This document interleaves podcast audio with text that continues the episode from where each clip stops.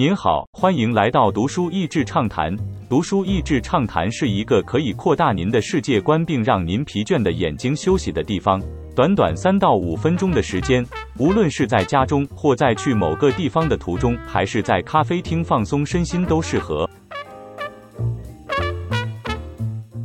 美国主流社会认为，你三十岁时应该完成的是这些事，包括完成学业、财务独立。拥有自己的房子、结婚、生子，其实跟台湾社会现在说的“新五子登科”大同小异。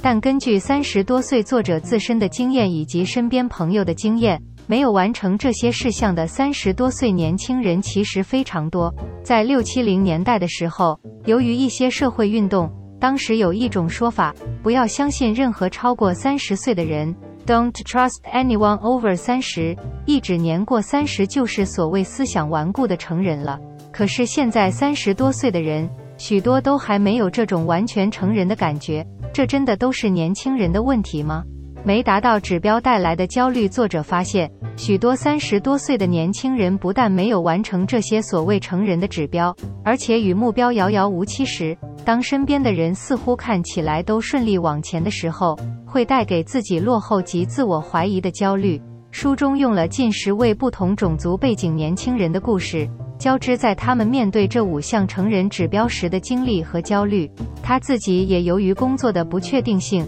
回到家中与父母同住的愧疚感，单身却想要生小孩，以及想要追回前男友等等，深深的觉得我到底有什么问题？我的人生是否失败了？从旁人的角度来看这些故事。或许会觉得某些决定不是太明智，可是整体说起来，以千禧年成长的时代，父母时代的确定性和自然经济成长红利已经消失，毕业就背负的沉重学贷，不久后经历二零零八年金融危机，房价物价上涨的速度远超过薪资上涨的速度等等，那套成人指标突然之间就比想象中更加遥不可及。当整个社会有巨大结构化的改变时，迫使年轻人们必须在焦虑当中重新找到自己的重心，或是有一些取舍，甚至是学会不要用社会的标准当成唯一的指标。最后，写本书的作者自己的故事有了一个很棒的展开。读着这样的书，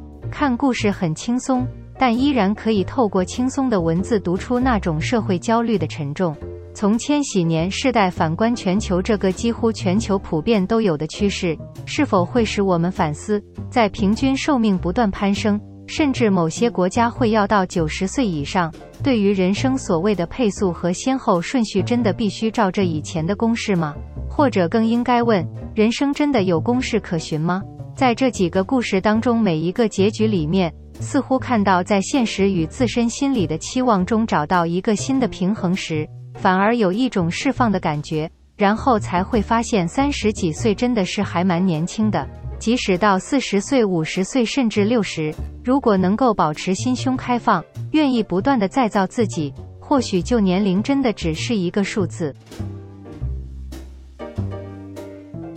您好，欢迎来到读书益智畅谈。读书益智畅谈是一个可以扩大您的世界观，并让您疲倦的眼睛休息的地方。短短三到五分钟的时间，无论是在家中，或在去某个地方的途中，还是在咖啡厅放松身心，都适合。